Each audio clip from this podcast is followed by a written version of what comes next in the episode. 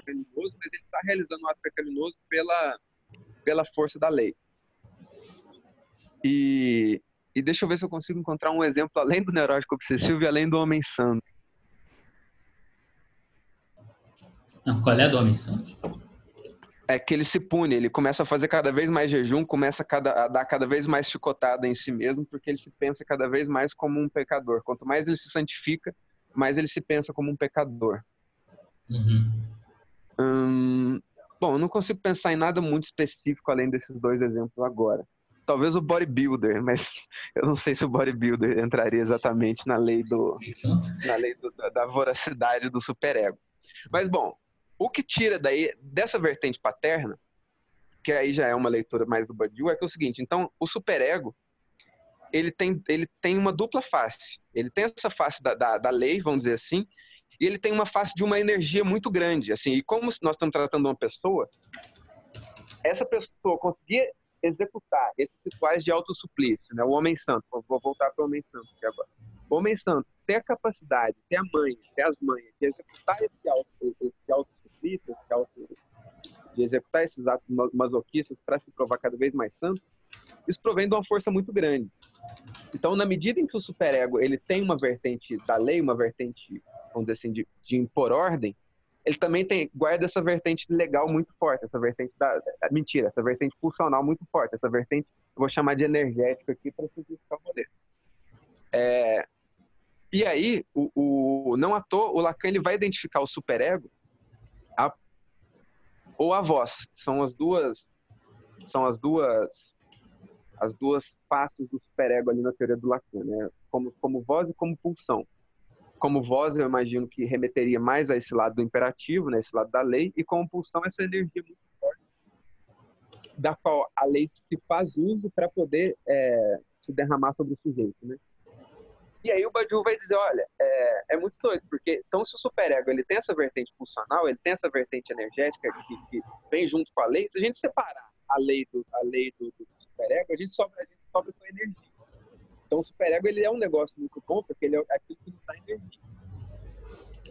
Ele é aquilo que, por exemplo, você com você com uma disciplina ferrenha, você consegue, sei lá, correr maratona. Consegue como é que chama? Fazer malabarismo com 11 bolinhas, sei lá. Com uma disciplina muito grande, você, você, você adquire essa energia para você fazer coisas que até então você não julgava capaz. Vamos, vamos dizer assim, nesse primeiro momento. E aí, a gente chega no, no, numa, numa, numa, numa separação do superego que é anterior a, até a separação entre lei e função, que se dá dentro do ambiente paterno, vamos dizer assim. A Melanie Klein, aquela psicanalista, é uma psicanalista, ela viu que existia um negócio que ela chamou de superego materno. E esse superego materno, ele é mais ou menos é, essa energia dispersa, essa energia da qual o superego paterno se faz uso, faz uso, mas ela é totalmente dispersa. Ela não está, vamos dizer, jogada para nenhum projeto. E aí, por que, que ela chamou de materno? Porque o que a gente chama de paterno em psicanálise é o momento, é a primeira organização que a gente faz do mundo, vamos dizer. A metáfora paterna é o primeiro momento em que a gente saca o, qual que é do rolê. Então, vamos supor, quando você chega numa festa e você não entende como é que se é uma festa, se é um Halloween, se é uma festa LGBT, se é uma festa do grupo de skate, ou se é uma festa do, do, do grupo de xadrez da faculdade. Vamos dizer, é uma festa totalmente maluca que vocês não entendem o que, que é.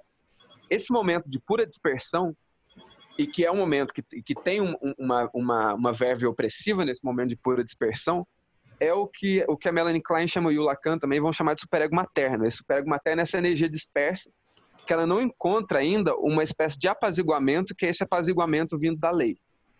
Então, é, nós temos então agora três, três maneirinhas de tratar o superego, como superego materno, e aí não à toa, se vocês pegarem teóricos contemporâneos, tipo o Frederick Jameson, o David Hart, é, o próprio Zizek, um, enfim, por enquanto vou ficar não tô lembrando de outros agora. Mas o modo como eles vão descrever o espaço, o espaço contemporâneo, vai ser aparentado, o Zé vai literalmente é, referenciar o espaço contemporâneo ao superego materno. Porque, mais ou menos, se vocês pegarem a heterogeneidade infinita que uma cidade pode produzir, uma grande cidade pode produzir, não é um negócio que você consegue organizar a partir de uma lei comum. Então, por exemplo, eu sou aqui de Jaci, minha cidade, estou falando meu exemplo verdadeiro. E Jaci é uma cidade que tem 10 mil habitantes. Então é mais fácil surgir um, um conjunto de costumes, um, um, conjunto de costumes mais homogêneos, um tipo de comunicação mais facilitada, né? Então, por mais que o meu vizinho ou que o, alguém que mora num bairro mais distante seja meio diferente de mim, ele não parece que não vai ser tão diferente de mim. Não existe como você ser anônimo em Jaci. Né? Quando o Baudelaire começou a descrever a grande cidade, que ele chamou a figura do Flaner, era um sujeito que era o anônimo na multidão. Em Jaci você não tem como ser anônimo. Então é como se em Jaci fosse um ambiente que produzisse uma, uma não necessariamente uma maior homogeneidade, mas uma espécie de você entende como é que rola aqui, você entende como é que funciona até os diferentes. Até as pessoas que têm que são diferentes de você numa pequena comunidade, elas têm uma certa identidade. Né? Então, se vocês são de uma cidade grande, vocês fazem parte do, do, do se vocês estão numa grande cidade e fazem parte de uma determinada tribo urbana, vocês, vocês procuram uma tribo porque ali vocês compartilham de, de certos é, de certas tradições em comum, certos comportamentos em comum, certos valores em comum, certos gostos em comum. Então essa meio que essa fuga para a tribo é um jeito de você encontrar um, um, um, um ambiente, o Lacan vai chamar isso de outro, né, um grande outro que você consiga entender alguma espécie de homogeneidade nesse tipo de heterogeneidade infinita, nesse tipo de incapacidade ou de impossibilidade de juntar o ambiente de uma grande cidade, que pode ser estendido até o capital como um todo, sob a, a efígie de uma lei que faz sentido para todo mundo, sob a efígie de uma lei que você consiga se entender nesse lugar. E aí, não à toa, quando o Zizek vai, vai tratar do, do, do populismo, né, do nacionalismo contemporaneamente presente, ele vai dizer, bom, o que é o nacionalismo, o que é esses arrobos populistas, autoritários, que aparecem no seio do, do capitalismo tardio? São maneiras de você tentar você desesperadamente tentar organizar esse ambiente totalmente desconexo que a gente chama de capitalismo, que a gente chama de pós ou o Frederick Jameson, Jameson chamou de pós-modernidade. Então, ponto. Então, nós temos três maneirinhas de, de, de, mais ou menos entender o que, do que, que se trata esse superego. Né? O superego materno, que é dispersivo, o superego paterno, que tem uma lei, e por trás dessa lei do superego paterno tem essa energia, e toa, no, no, por trás do superego materno também tem essa energia, só que ela é recebida pelo sujeito como ansiedade, como angústia. É, esse, esse, essa, essa, essa aumento, esse tipo de aumento de casos de depressão e de síndrome do pânico barra ansiedade, se decorre, ela advém você estar tá colocado numa estrutura, você estar tá colocado num ambiente em que você não consegue coordenar esse ambiente.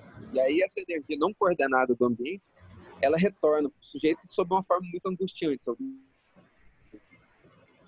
é, então você tem essas três ou quatro maneirinhas de você conceber o espaço, né? como o superego materno, uma força dispersiva que volta sob a forma de angústia, e o superego paterno, que, tá, que é uma energia mais concentrada, aliás, que é uma opressão mais concentrada, mas que seu avesso guarda essa coisa da pulsão, essa vertente da energia que te move.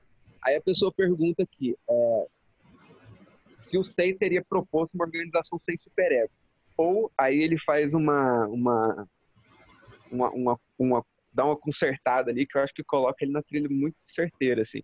Ou faz mais sentido pensar que ele faz e fez política com superego, mas de uma natureza diferente daquela forma marcada tão fortemente, daquela forma que marca tão fortemente nossos imaginários.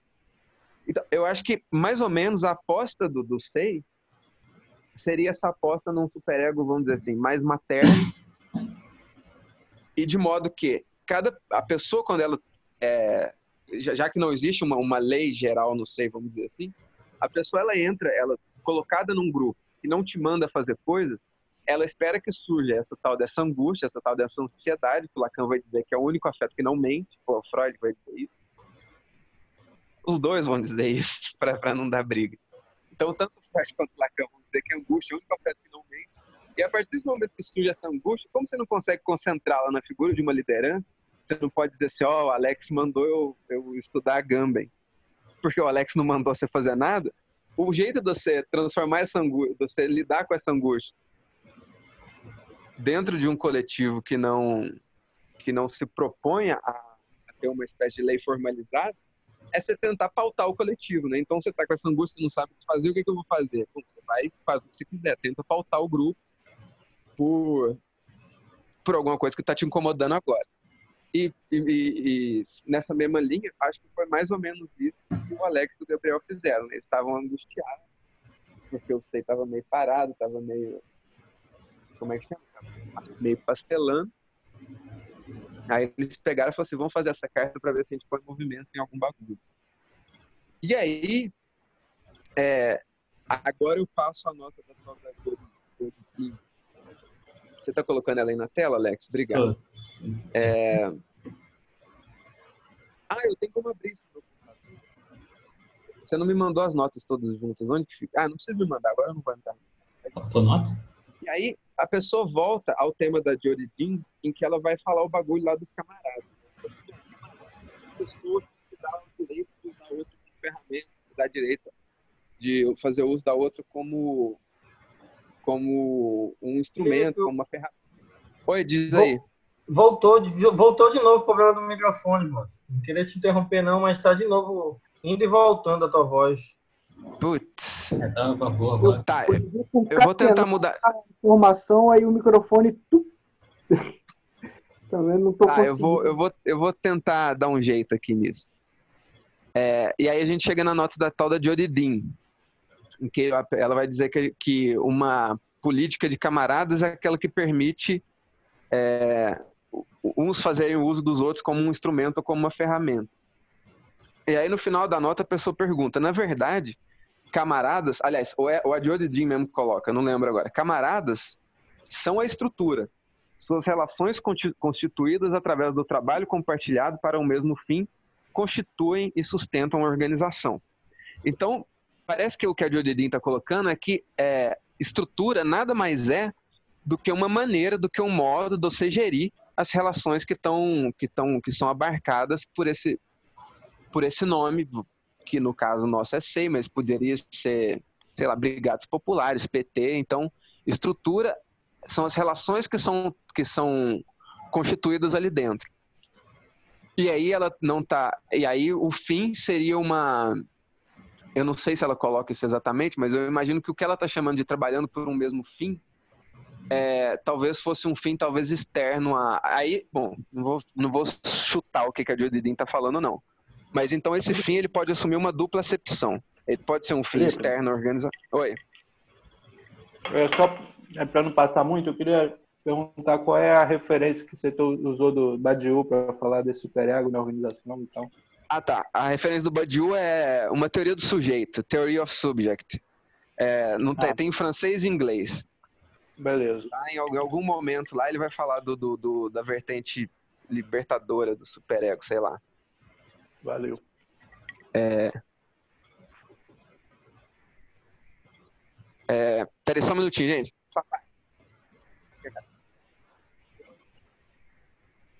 Ah, tá. É... Bom, aí ela vai dizer então que, que, os camaradas são a estrutura. A própria estrutura é, é o modo como se tecem as relações ali dentro. Só que é, parece que o, o, Eu não lembro. Acho que o Gabriel começou a colocar isso no, no, na última vez em que ele compareceu à reunião. É, que numa organização, tipo, na época que eu, que eu participei do pessoal do Rio, era uma organização que já colocava uma espécie de carga de trabalho, que era uma organização que funcionava como um superego. Ela colocava a carga de trabalho para o sujeito. E nem sempre ele dava conta, aí ele se neurotizava pelos motivos que não eram motivos dele, vamos dizer assim. Então eu estou me neurotizando porque eu tenho que comparecer a internúcleos, fazer o papelzinho e trabalhar de graça pro pessoal na rua, no sol do Rio de Janeiro, que é quente pra cacete. Aí isso, vamos dizer, isso gera certos efeitos neurotizantes, mas que se dão por conta da estrutura. O, o que eu imagino que um efeito neurotizante que talvez o SEI pudesse causar nas pessoas, e tanto que causa, já, nós já tivemos membros que saíram por conta de achar que ele não faz nada. Então, assim, bom, se você não está satisfeito com o tipo de neurose que que, que o SEI causa, que é uma neurose em que você não pode culpar, em que você não pode culpar um excesso de tarefa, mas você, por que que o SEI, você, você teria que culpar o SEI por, por imobilismo, mas o imobilismo ao qual você, o qual você remete ao SEI, seria também um imobilismo seu, porque você pode pautar o que você quiser aqui dentro. Então seria uma neurose, vamos dizer assim, mais retificada, a neurose que o SEI causa.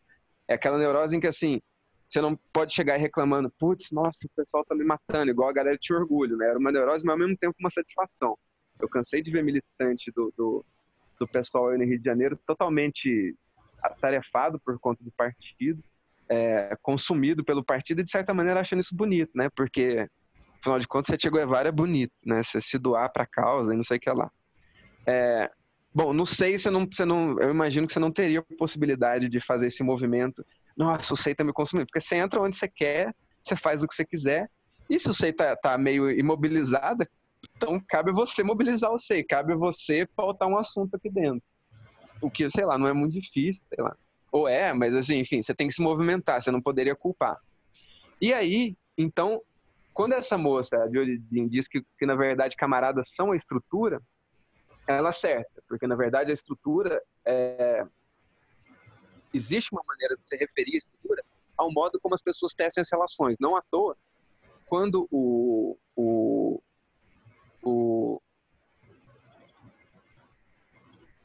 Ah, tá. Eu não, eu não, não, eu defini uma neurose específica do pessoal. A neurose do, do militante do pessoal é porque o pessoal está consumindo ele.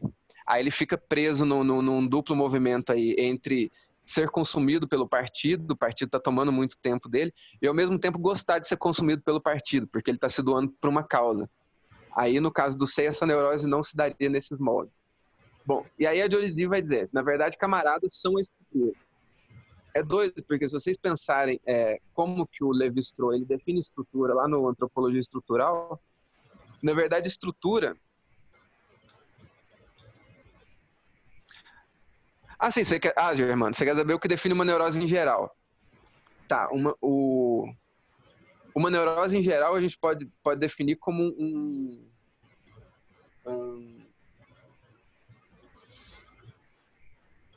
como é, um sofrimento que não encontra mediação da linguagem até, até o momento. Né? Então, o, no, aí no caso você, você biparte entre as duas neuroses clássicas. Né? A neurose histérica é, seria a neurose porque a pessoa não se sente representada pela linguagem e a neurose obsessiva porque o sujeito ele não se sente à altura da representação que ele, que ele, que ele se confere na linguagem. O que eu chamei de neurose do SEI, neurose do pessoal, não foi exatamente é, utilizando uma terminologia técnica de, de psicanálise, foi só um, um termo bobo podia ter, devia ter usado o sofrimento. Então, o sofrimento do, do pessoal se daria devido a, a, ele tá, a ele poder remeter o sofrimento dele à estrutura, remeter o sofrimento dele a uma espécie de superego é, que rola ali dentro do pessoal. E no caso do seio, o sujeito não poderia se remeter o sofrimento dele ao superego que rola dentro do seio, porque o seio ele faz uma, uma aposta, sei lá, num superego talvez de tipagem mais materna. Teria que ver é, ou um superego de tipagem mais angustiante. Teria que ver como que a gente arrumaria esse esse cenáriozinho que eu esbocei aqui sem muito sem muita é, profunda, profundidade teórica nem muito zelo com a com as referências e tal, mas que eu fui improvisando aqui para poder tentar esclarecer a nota. Deu para se dar não sei se a pergunta é a propósito, mas você estava falando antes do superego como algo que tivesse tinha a ver especificamente com a função materna. Como é que seria essa coisa de um superego de tipagem mais materna, assim, ou mais angustiante? Por que, que você acha que o SEI poderia ter isso?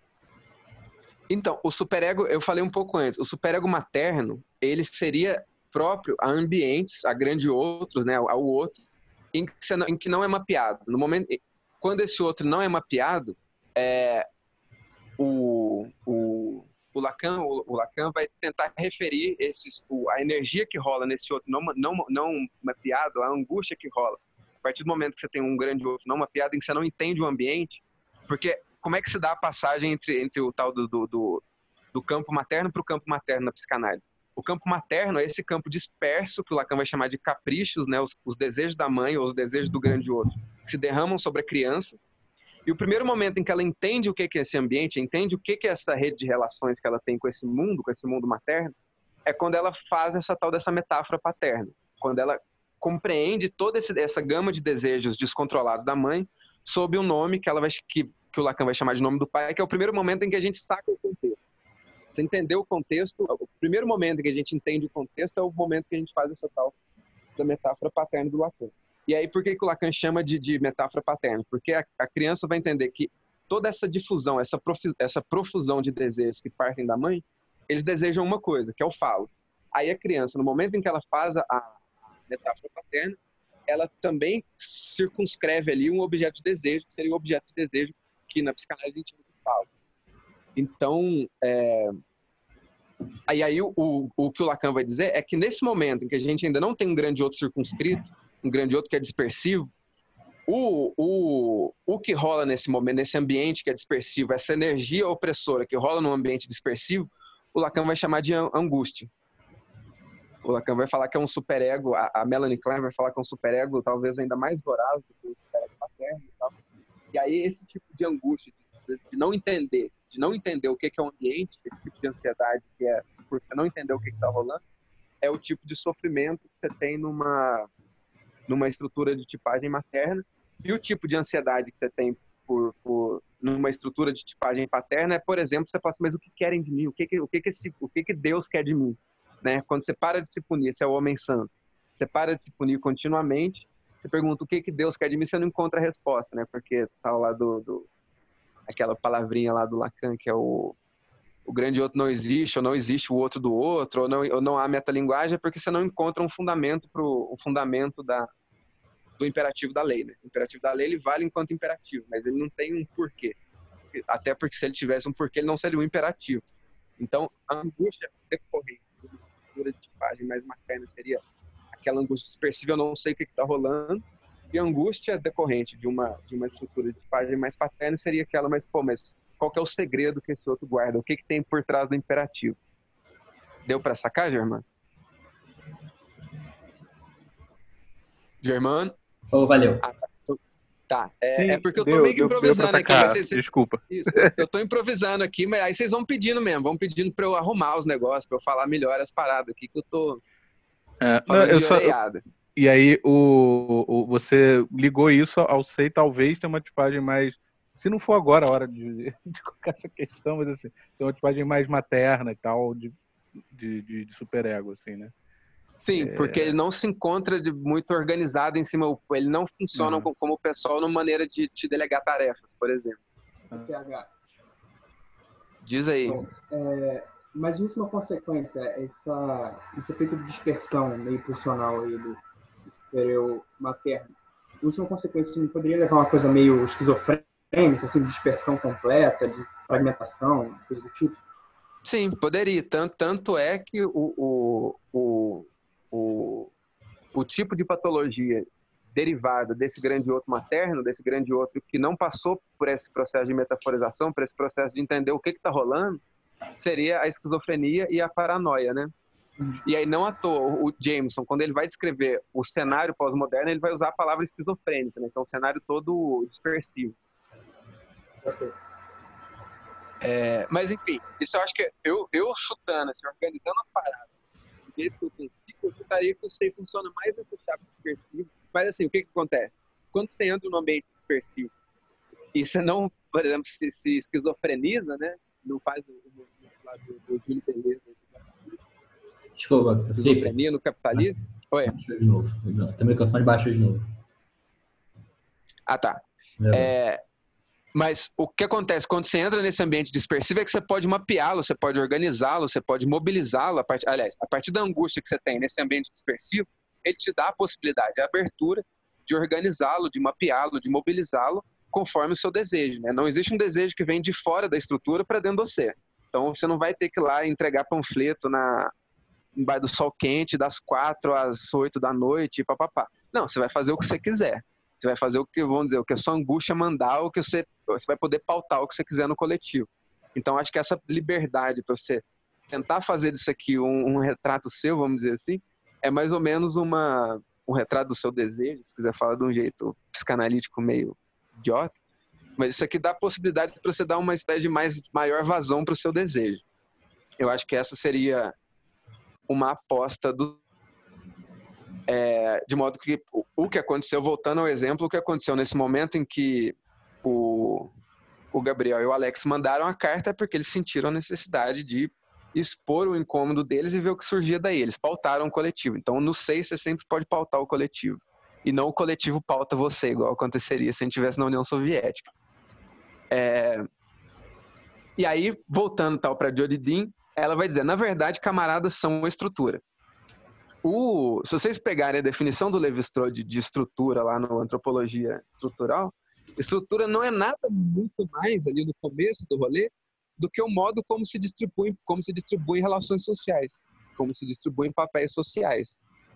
E aí, não à toa, o foco dele, do, do da, um dos focos das relações, da, da relação social dele, ali no, no, Antropologia Estrutural, é a lógica do tal do dom e contradom, que é uma lógica que você, que você estabelece entre, vamos dizer, entre iguais, e ele estudando esse tipo de relação, ele vai dizer, bom, essa relação, essa relação, ou os modos de parentesco, ou o modo como se distribui o afeto, dados os papéis sociais que são instituídos ali dentro daquela daquela tribo, ali, ali dentro daquele povo, daquela junta de gente, isso é que é estrutura. E as pessoas exercitam essa estrutura, as pessoas é, direcionam determinados afetos a pessoas dessa estrutura, sem saber disso. Aí a primeira definição de inconsciente do Levi-Strauss é que o inconsciente é a própria estrutura. E aí ela vai dizer assim, bom, na verdade, camaradas são estruturas, suas relações constituídas através do, do trabalho compartilhado por um mesmo fim constituem e sustentam a organização. Então, então é, depois que ela vai dizer que, que, os camaradas são estrutura, beleza, isso é ótimo, porque as relações, na verdade, o, o, olhando por essa vertente estruturalista, na verdade, uma estrutura nada mais é do que como as pessoas ali dentro interagem. E ela vai dizer que as relações constituídas através do compartilhado, do trabalho compartilhado para o um mesmo fim vai dizer que constitui e sustenta a organização. Então, seria necessário uma finalidade para constituir e sustentar a organização. Essa finalidade, é, a gente pode entendê-la é, talvez de uma dupla maneira. Foi o que eu pensei na hora que eu li. Seria como uma, uma, uma finalidade, vamos dizer, um objetivo um objetivo externo, né? Então a gente tem a finalidade de ganhar um milhão de reais antes de fazer 30 anos de idade, então você começa a trabalhar igual um doido quando você tiver dois anos de idade, é, seria uma, uma, finalidade externa ao que você está fazendo. Ou você pode ter uma finalidade sem fim, uma finalidade interna, que é o quê? É, que aí o, remete ao tal do Agamben lá, comunidade que virar, sei lá como é que em que ele vai estudar os franceses. Não, mentira, não é nesse. Esqueci. Vai ter aquele negócio da finalidade sem fim do Agamben, que assim, você passar a vida inteira fazendo um bagulho. É, esse bagulho. É altíssima pobreza. É, altíssima pobreza, é. Tô viajando. Desculpa. É, mas o Agamben vai dizer lá. Se é o dos franciscanos que você tá pensando. Não, é o dos franciscanos que eu pensei, mas não é isso. Mas eu já é, em que ele vai dizer que é, você fazer um bagulho e esse bagulho se tornar a própria finalidade já é um bagulho legal. É mais ou menos aquele lema que ele fala assim. Oi. Foi de novo, Felipe. Baixou de Cortou novo. de novo? É, agora melhorou. Oh, meu Deus. tá, é mais ou menos. Alguém falou aí. Diga lá. Não, é só uma pergunta. Essa, é, eu tô tendo a impressão, posso estar errado, essa nota a gente já não discutiu na última reunião antes da, do tempo lógico. Mas assim, tá bom pra porra pra mim. É, a gente tá. Essa nota da, de Odin, eu acho que ele retomou o mesmo tema na nota, mas acho que a nota é outra. A nota é, é eu acho que ele retomou. É, eu acho que ele retomou, ah, tá porque na verdade é. eu tô lendo o que o Alex mandou ler. Não, então a tá até no começo aqui. Não, com certeza. Tá até aqui, ó, tô, tô de novo temendo ser repetitivo. Até a nota assim tá reclamando que tá Ah, tá bom, ah, beleza, então, beleza. Foi então, mal aí, porque eu tive a então, impressão aí. Foi mal. Beleza. É... Então, retomando aqui. Ah, é. Então, você aquele eu ia falar do lema budista, né? Escolha um negócio que você curte fazer com isso, e aí você não precisa trabalhar pro resto da vida, né? Então, quando você escolhe, se você ama pintar e você escolhe trabalhar com pintura, aí você não vai precisar trabalhar pro resto da vida. O inverso legal desse, desse lema budista, trabalha com o que você ama e você nunca mais vai amar nada na vida. Eu acho que eu tô mais desse budismo pessimista, né? Mas falando voltando aqui para a seriedade do rolê, então é mais ou menos isso. Com relação à finalidade, você pode ter uma finalidade que, num grupo, você, você exercita duas finalidades ali, que seria a finalidade de manter esse próprio grupo unido, de, de pensar como que esse grupo pode se perpetuar. E uma segunda finalidade é que dentro dessa perpetuação, às vezes é necessário você escolher, você estabelecer determinadas finalidades externas ao grupo. Por exemplo, é, você junta a galera do seu bairro, que você gosta muito, para poder fazer uma manifestação para asfaltarem a rua do bairro. Mas, de certa maneira, asfaltar a rua do bairro mantém o bairro legal ali para vocês continuarem convivendo. Mesma coisa, não sei. Você estabelecer um, você fazer um subconjunto de EAD, funciona para a gente continuar junto, mas também é uma finalidade externa. É, e aí a pessoa pergunta: será que o SEI quer construir essas estruturas, criar uma estrutura de instrumentalização recíproca entre camaradas que se constitui por um fim comum, ao mesmo tempo que tem sua organização e estruturação como um fim em si mesmo, um modo de colocar em prática a hipótese comunista enquanto experimento de organização política no, no aqui e agora?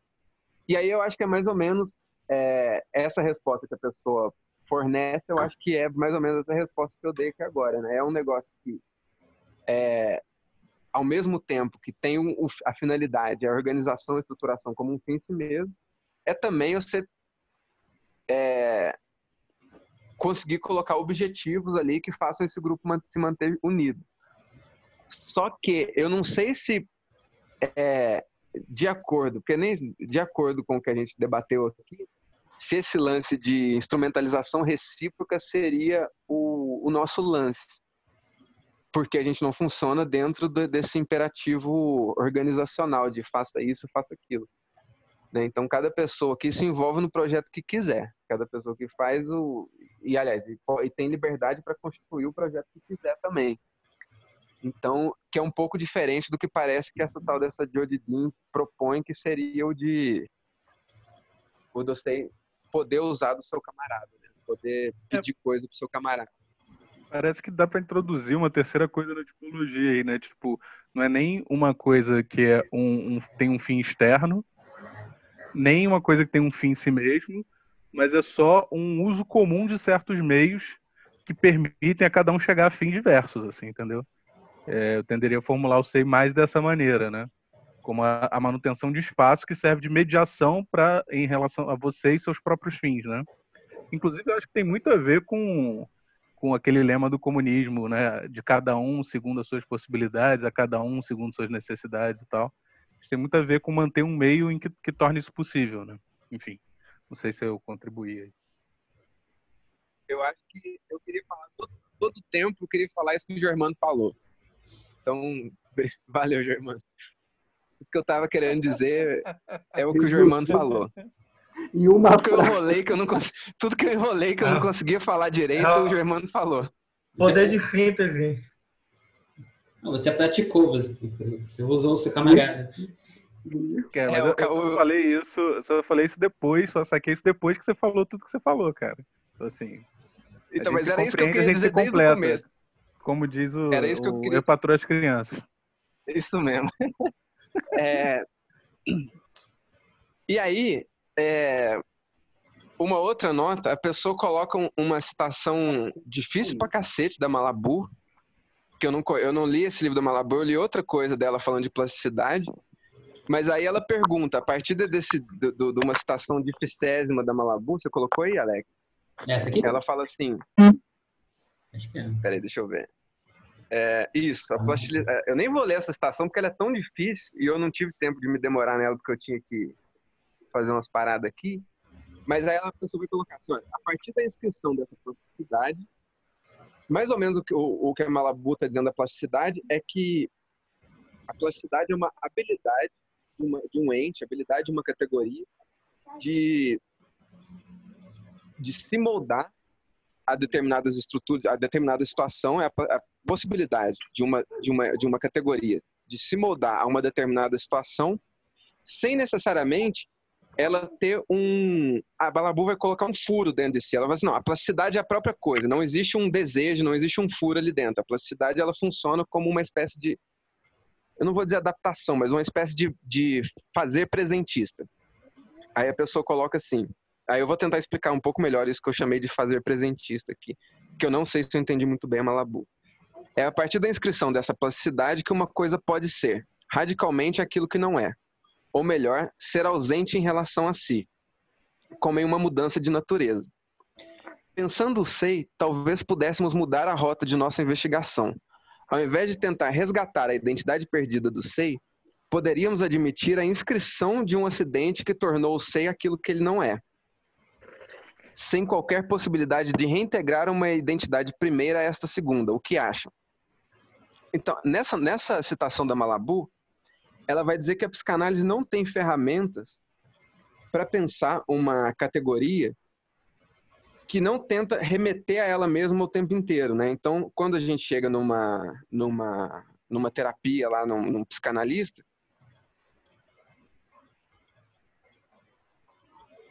Opa, Felipe, seu microfone. Entrando nessa espécie desse.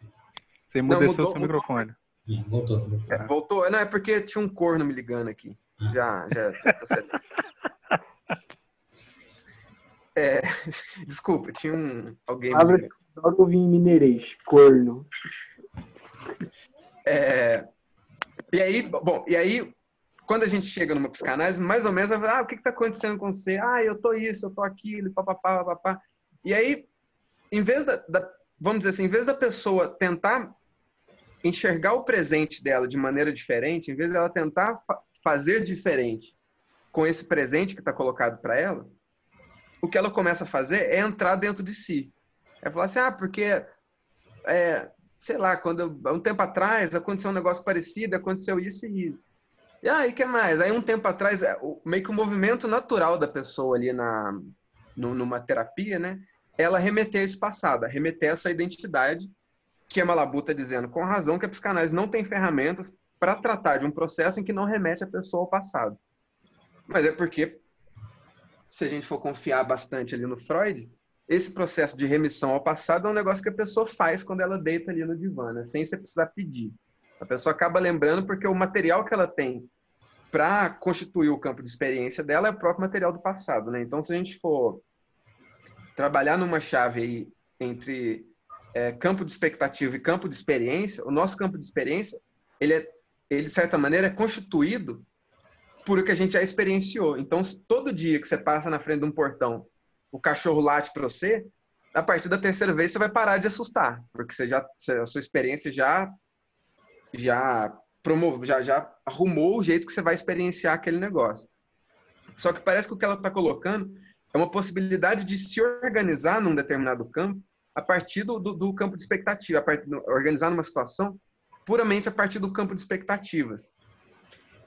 E aí, seria o caso de pensar como que essas duas categorias, que elas são do, do daquele historiador alemão, o Reinhard Koselleck, como que essas duas categorias de, de, de atuação do passado, constituída pelo campo de experiências, e de é, modificação, deco- modificação das atitudes decorrentes do, do nosso campo de expectativas, decorrentes de como a gente é, imagina que a gente, como é que a gente imagina que a gente vai estar amanhã ou depois ou qualquer coisa do tipo, né? Então, assim, se você é um cara que está disposto a, a, sei lá, você acabou de entrar na faculdade e você sabe que depois que você sair da faculdade você vai ganhar muito dinheiro, você vai ficar mais disposto a aguentar a encheção de saco e humilhação por parte de professores do que você saber que lá na frente não tem recompensa nenhuma.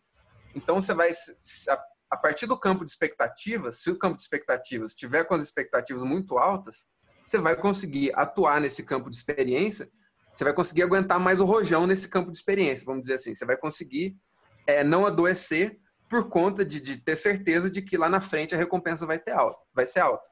Por outro lado, se você entra na faculdade e você está sabendo que, na verdade, a faculdade é só um gap entre juventude e desemprego, você vai ter menos capacidade de aguentar molação e encheção de saco de professor, aguentar pressão acadêmica, por conta de é, você não vai não, não ser recompensado no final. Então, veio um professor tirando, te zoou com você, chegou tirando, aí você vai. Isso pode ser que te adoeça, mas, pô, se lá na frente você for ganhar 10 mil para aguentar esse tirando, de boaça, pode falar o que quiser comigo. Então, talvez fosse o caso de. Peraí, que tá passando um caminhão. É, então, parece que a Malabu ela vai ter uma pega mai- vai ter uma pega maior nesse caso de uma de um desenvolvimento de uma situação não baseado no, no furo, não baseado no passado, não baseado nesse retorno a si, que ela vai dizer aqui, né? É a partir, de um, é a partir da inscrição dessa plasticidade que uma coisa pode ser radicalmente aquilo que não é, como em uma mudança de natureza. Então, é, em vez de você tentar re remeter a sua natureza, tentar remeter a sua identidade, você passa por cima da identidade, você passa por cima dessa, entre aspas, natureza, para você poder lidar com a situação. Mas isso se daria, talvez, num ambiente em que o campo de expectativas é alto, num campo, num ambiente em que o campo de expectativas está aberto a, a, e você consegue se colocar nele de uma maneira que você nunca pensou que você pudesse se colocar antes. Esse ambiente vai te permitir fazer um negócio, dado o campo de expectativas ali articulado, vai te permitir ser uma pessoa que você nunca foi antes. Então, você, chegou na faculdade ali, filhinho do papai e da mamãe, cresceu embaixo da mamãe, mas ali você descobriu um ambiente novo, você sabe que, você, que, que é, o que te guarda lá na frente é um negócio muito bom, então de repente você se descobre um sujeito muito mais disposto a enfrentar desafios do que você se imaginava. Você descobre um sujeito muito mais disposto a estudar e aprender do que você sempre estudou e aprendeu no, no ensino médio. Por outro lado, se esse campo de expectativas parece que não está muito aberto, você vai tentar o jeito de você tentar se transformar, né, de você tentar lidar com essa situação entre aspas, opressiva da faculdade, vai ser você tentar descobrir por que, que você sente, se sente tão mal na presença de um professor tirando, por que, que a autoridade te causa tanto mal. E aí descobrir por que, que essa autoridade te causa tanto mal vai fazer você remeter a essa identidade, essa identidade, que o cara chamou de identidade na. na né? vai, vai tentar fazer você remeter, ou reintegrar, ele chamou de reintegrar uma, uma identidade primeira a esta segunda. Né? Então, essa identidade segunda é o sujeito que sofre muito em decorrência do, do professor.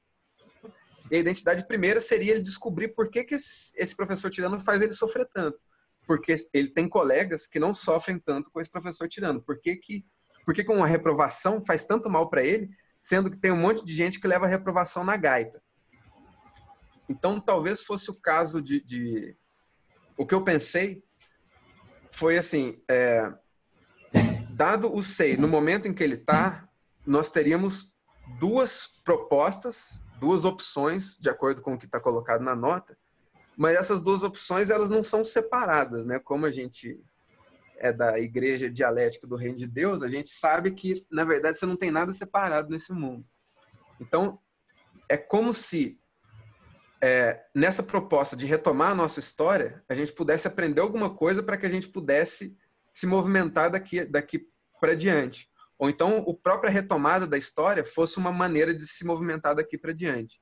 Ao mesmo tempo, dá para você pensar que é, a gente construir grandes projetos, não sei agora, que mobilizassem a galera toda, é, pudesse ocorrer sem, sem precisar de reintegrar essa identidade primeira a esta segunda. Pensar assim, bom, esse acidente que aconteceu, não sei agora, vai servir só para a gente projetar um futuro, para a gente se rearranjar para que a gente possa fazer diferente. É, eu acho que a potência de se fazer diferente a partir de uma situação presente vai ser dada por esse negócio que eu chamei de campo de expectativa. Que eu chamei, não, na verdade, que o Kozelek chamou de campo de expectativa.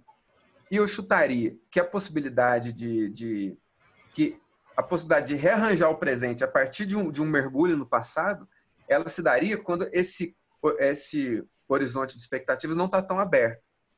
Mas é claro que essas duas coisas não, não funcionam tão bem integradas assim, não, não, não funcionam tão bem separadinhas assim, né? Às vezes, quando a gente dá um passo para o futuro, quando a gente imagina o que, que a gente quer ser lá na frente, ah, eu quero ser um empreendedor de sucesso e tal.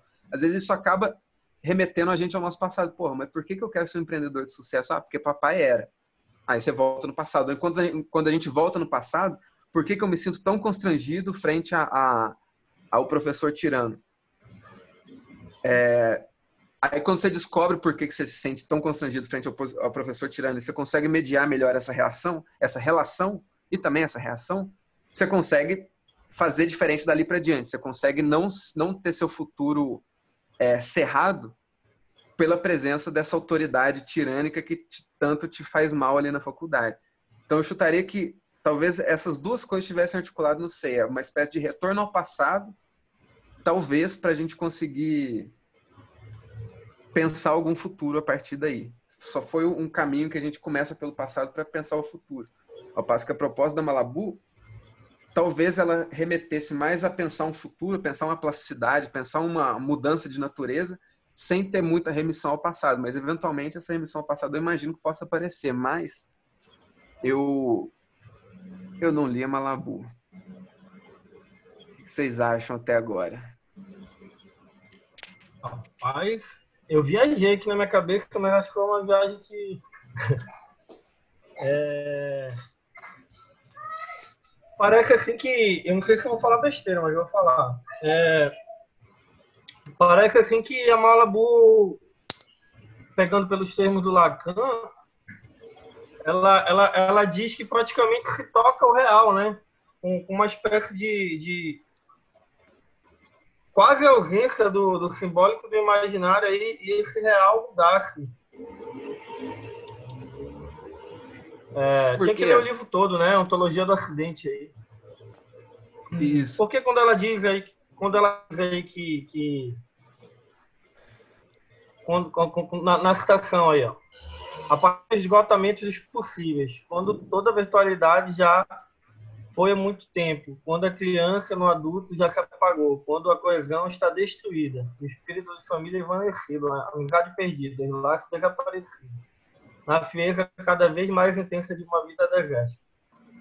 Aí, a partir disso tudo, me parece que é o, é o negativo radical, sei lá, é toca mesmo o real e acaba que a mudança a partir, a, a partir daí, né? Sem qualquer relação com o simbólico, um, no imaginário qualquer. Então, eu, lá, eu acho que teria, eu, eu, acho que, eu acho que assim, se quiser falar com essas palavras Lacan, eu acho que teria relação com o simbólico e com o imaginário. Mas seria um projeto em que o título é Ontologia do Ocidente, então se for para eu arriscar do que, que se trata essa tal dessa ontologia do Ocidente, é como se a partir de um acontecimento você se transformasse completamente sem precisar de voltar ao passado. Como se esse acontecimento não te remetesse ao passado. É, daí, quando o, o, Só que parece que a armadilha que está nesse negócio aí é que se vocês pegarem lá o, o, o tal do ser evento lá do Badiou, quando ele fala que o maio de 68 mudou a vida dele, eu não sei se ele fala lá ou se ele fala no, no a ideia do comunismo, ele fala em algum lugar que o maio de 68 mudou a vida dele, que o maio de 68 foi um evento. Só que esse maio de 68 acaba remetendo à Comuna de Paris, à Revolução Francesa, o Spartacus. Então é como se, na medida em que esse, em que esse acaso promove uma mudança muito grande na sua vida, você meio que se, to, que se torna. É, como é que chama aquela palavra? Herdeiro, né? Você se torna herdeiro de, de, de toda uma história desse acaso, desse acaso, desse acontecimento que se repetiu. Eu não sei se eu poderia ir por eu até imagino que não, porque eu imagino que a Malabu escreveu um trem mais complicado que isso que eu estou falando. Mas seria uma, uma perspectiva em que ela pesa mais a mão em o que que esse, o que que esse acontecimento, o que que esse acaso ensejou de transformação na sua vida. Se vocês quiserem um exemplo muito bom desse negócio, eu lembrei agora, tem um filme, nossa, mas é muito bom para isso e para outras coisas que nós estamos falando também.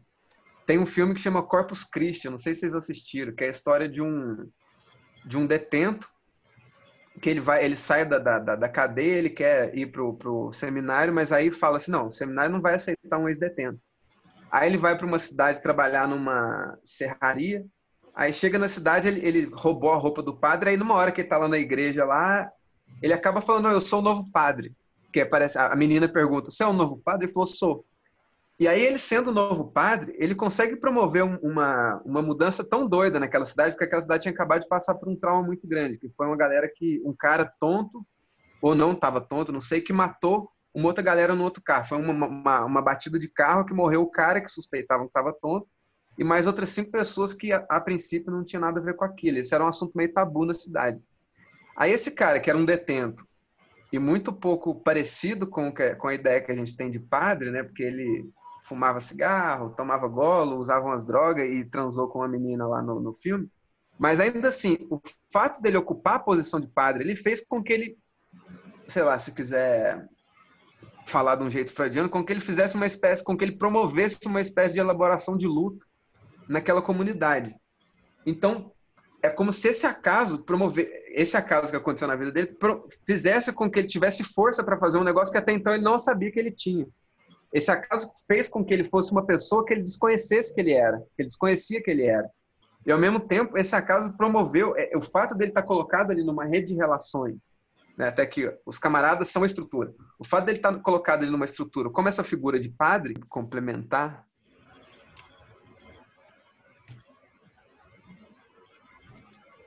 Bom, eu vou considerar esse silêncio. Pensando... Ah. Não, é. Não é nada, sei lá, não sei se tem muita coisa para complementar, não.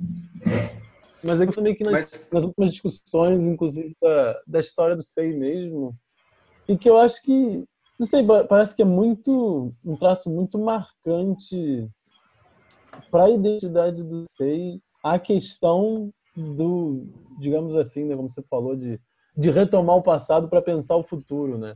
Inclusive, acho que o, o, princípio, esse princípio fundamental do SEI, que é escreva uma nota toda semana, parece ser muito isso, né? Você, a gente está sempre mantendo um registro, está sempre lendo esse registro, sei lá, né? Parece que é deixar deixar uma marca histórica de alguma forma, né? Para alguma outra coisa, não sei. Mesmo que seja uma outra coisa que deixe de ser o SEI, que seja uma outra identidade que vem depois, não sei. Mas tem o passado para ser retomado, né? Sim, é doido isso que você falou. Agora que eu lembrei de um, de um bagulho que é, é, é, Eu lembrei e esqueci do bagulho logo em seguida. Peraí, deixa eu ver se eu consigo lembrar o que eu ia falar. Hum... Ah, eu vou continuar. Se eu lembrar, eu lembro, mas eu, agora me fugiu. Bom, aí a gente passa para uma para uma última bloco de notas, que esse bloco acho que ficou mais confuso de eu juntar, assim. Mas a pessoa, aliás, na verdade não é o último bloco de nós. Tem uma nota que eu acho que ainda encaixa com o que a gente estava falando antes, em que a pessoa se pergunta, então, qual. Ah, lembrei o que eu ia falar.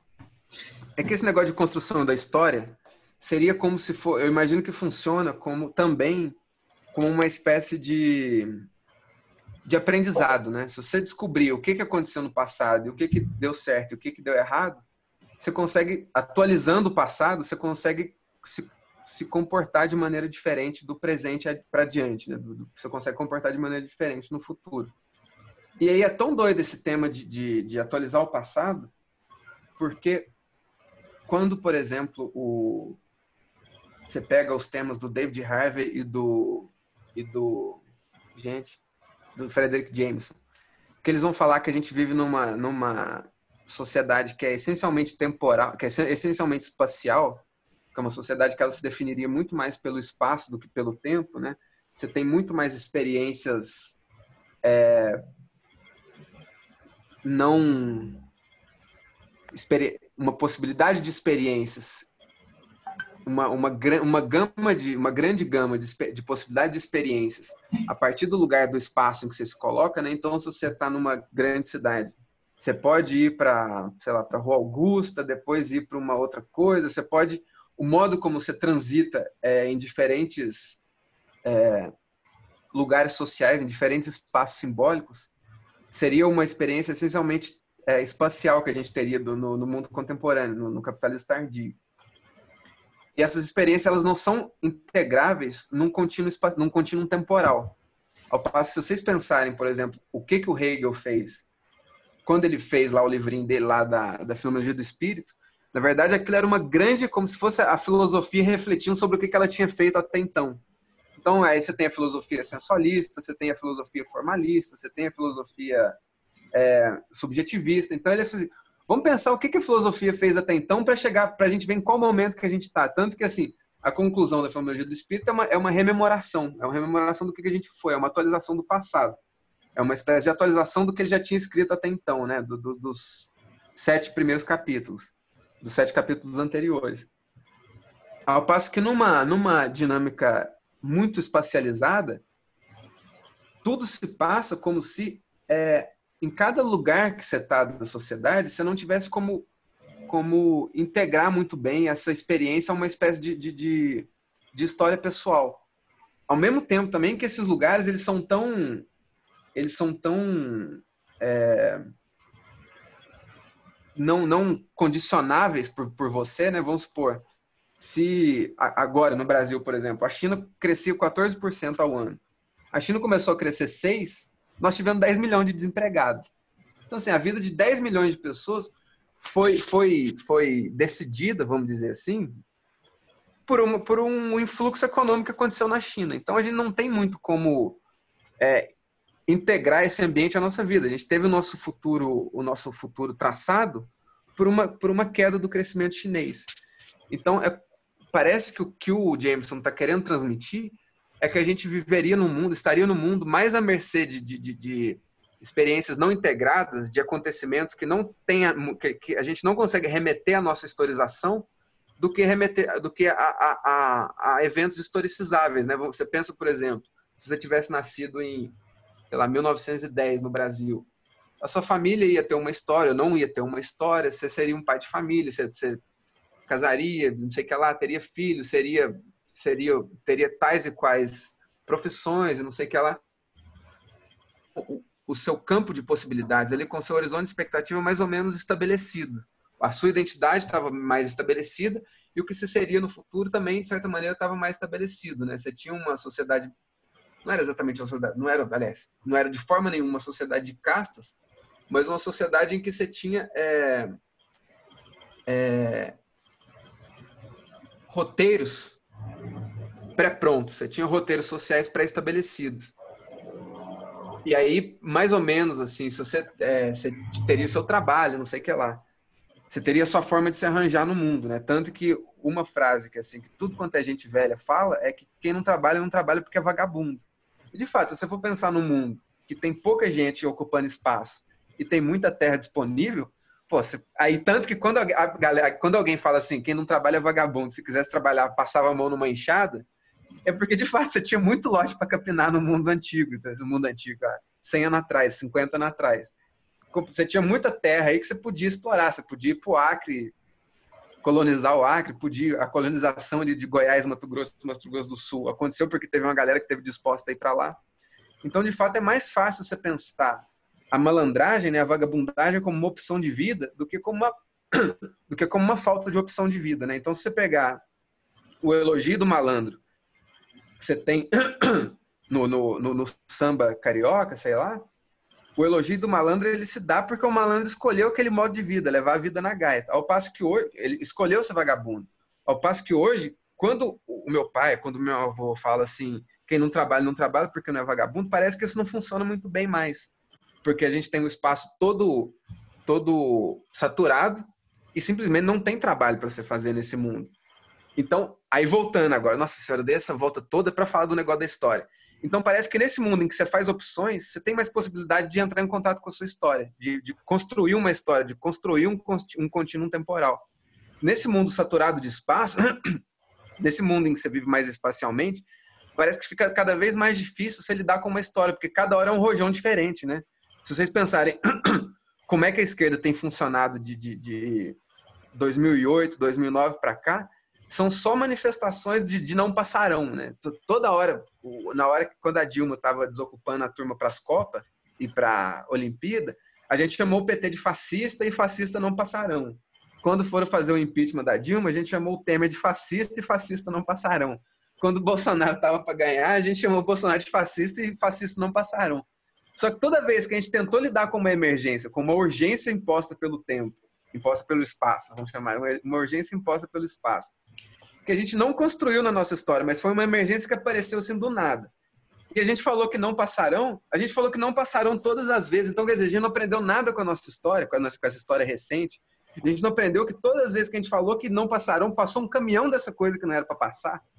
Então, toda hora que a gente falou assim, não sei o que, não passaram. Aí essa turma passou, passou com um caminhão, com um trator de esteira, arrebentando todo mundo para tudo quanto é lado. E caralho, a gente continuou falando não passarão, então parece que esse movimento de retomar uma história seria também para você não repetir os erros do passado e talvez para você repetir os acertos do passado. Porque se você viver num presentismo, se você viver numa espacialidade constante, em que você tem que lidar com, com urgências que são exteriores, você só responde a essas urgências. É como se você não criasse nada a partir delas.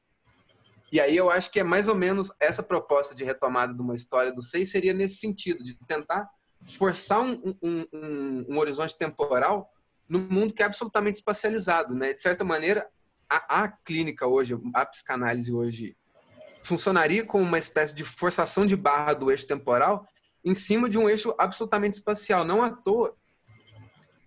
Se vocês pensarem que durante um tempo, durante os 30 anos aí de neoliberalismo, o tipo de, de terapia que imperou foi a terapia cognitivo-comportamental, ela imperou por quê também? Eu estou chutando, agora, agora eu já comecei a inventar. Ela imperou por quê? Porque ela é uma terapia que é essencialmente espacial. Você chega lá na clínica e fala assim, olha, é, eu não estou conseguindo fazer isso, isso e isso. Aí você pega e como é que você queria fazer? Assim, assim, assim. Aí você pega, lógico não é simples assim, eu tô, eu tô estilizando a terapia cognitivo-comportamental, ela também sabe lidar com algumas dialéticas, não tanto igual a psicanálise, suponho. Mas então você tem uma, uma falta de repertório ali, você treina o repertório da pessoa. Você treina ela para lidar com situações que, que ela não conseguia lidar de maneira diferente. Ao passo que na psicanálise você não treinaria a pessoa, você forçaria ela a, a, a, um, a, um, contínuo, a um contínuo temporal, você, você obriga ela a retomar a própria história para saber o que, que ela aprendeu, como é que ela pode olhar a própria história de maneira diferente, por que, que ela chegou até ali do jeito que ela está. Ao passo que a terapia cognitiva seria um treinamento seria um, um, modo de você lidar presentemente com uma situação que te incomoda. Você, você, você, você treinar a pessoa ali para ela lidar com essas emergências, com esses acontecimentos. Você promove um treinamento dela, em vez, eu estou estilizando aqui a, a TCC, desculpa, mas seria um treinamento mais divertente espacial, ao passo que a psicanálise seria um treinamento mais divertente temporal, né? Você tentar retomar essa história, retomar o tempo num, num, num tempo que é tão difícil você tomar contato com o tempo, né? Num tempo que você fica tendo que responder a emergências que te assolam e você não, não fez opção por elas, né? Você não faz uma opção criativa por nada. Você fica o tempo inteiro falando não passarão e não aprende nada com a história que você acabou de viver, né? É, bom, o, oi. O Birman fala exatamente o seu chute aí. Ele fala exatamente isso, assim, da, do império da PCC e da psicofarmacologia como diagnóstico, como um efeito, um sintoma desse momento em que o tempo foi para o espaço, né? Ele ainda brinca. Assim. Ah, massa, ele fala isso aonde? É num livro chamado O Sujeito na Contemporaneidade. Ah, vou saber, eu vou, vou anotar isso aqui, já que ele está me copiando, eu vou saber o que, que ele está falando. Sujeito na contemporaneidade. É, é. Depois eu mando uma foto do, do livro lá no, no WhatsApp. Felipe, se você puder ah, juntar, se você puder juntar essas referências aí que você pegou, depois de passar. Gente, desculpa aí, licença, vou ter que sair agora.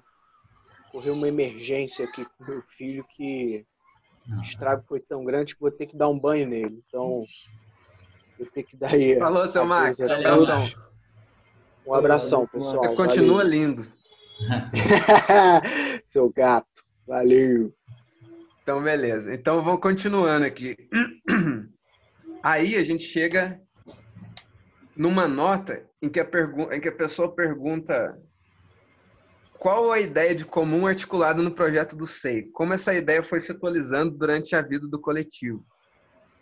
Aí eu realmente, assim, eu tenho um monte de suposição que é minha pra caralho, eu nunca, nunca, é, sei lá, talvez tenha me debruçado por muito tempo, nem por pouco tempo, sobre é, concepções teóricas do SEI. Assim, alguém saberia dizer qual a ideia de comum articulada no processo no, no projeto do SEI? Pergunta difícil. E aí, tem? Uma ideia, não?